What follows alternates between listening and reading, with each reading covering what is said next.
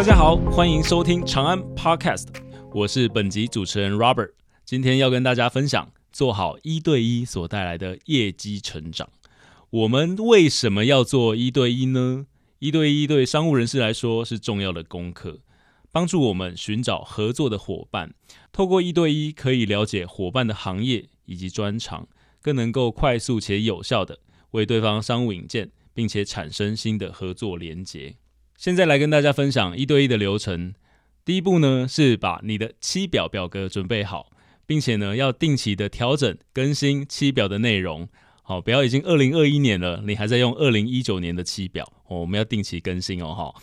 第二步呢，要跟对方约好时间以及地点，尽量啊要约在让对方可以充分了解你的场所。最好呢，其实就是彼此的公司，好，彼此的办公室。并且记得啊，不要无缘无故更改约好的时间地点。好，我们都是彼此做好承诺、有诚信的商务人士。第三点呢，我们要在事前就跟对方交换期表，并且呢，在四十分钟之内，哈，在时间之内要做完一对一。那在做一对一的时候呢，可以搭配书面的文件。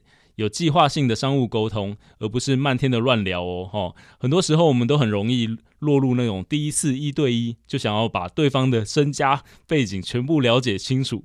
好，这个其实不是不行啦，但是其实我们更建议的是，我们要把时间分成多次，好，一次四十分钟就好，然后甚至或者是说在呃一对一的会后，我们再慢慢聊天。好，那我们把时间分成多次，每次一对一都有后续的跟进，才是最重要的，才容易有商务上面有意义的连接。那再来就谈到说，诶，什么是成功的一对一呢？第一点呢，是我们要善用表单，把自己所需要的引荐啊，把它写清楚，并且啊，要教会对方如何帮自己做引荐。好。再讲一次，要教会对方如何帮自己做引荐，这是非常非常重要的一件事情。好，第二点呢，我们要有效的聆听伙伴的需求，好，并且我们要参加培训。啊，最后呢，才是彼此我们要承诺，然后我们把具体的行动计划写下来。好，然后从这次开始展开，每一次的一对一呢，都能够产出这样有意义的连接。好，现在来跟大家分享一些案例哈。长安啊，其实曾经举办过一次一对一的竞赛。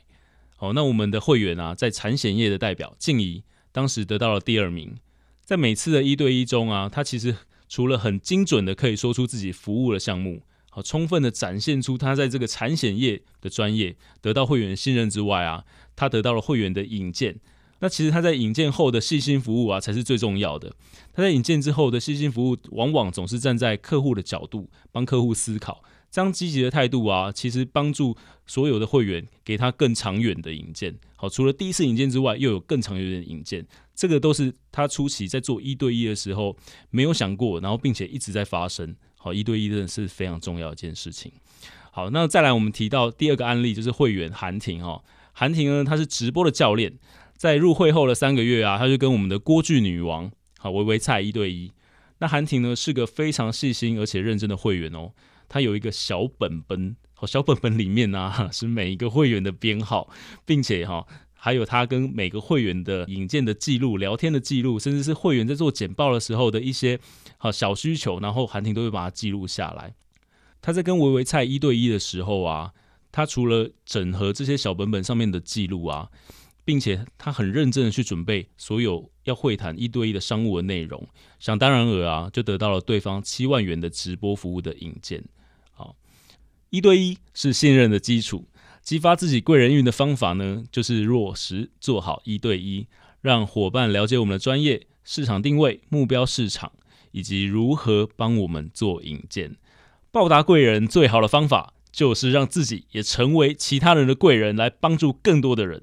那我们祝大家来落实一对一，得到更多的引荐。长安 Podcast，我们下次见。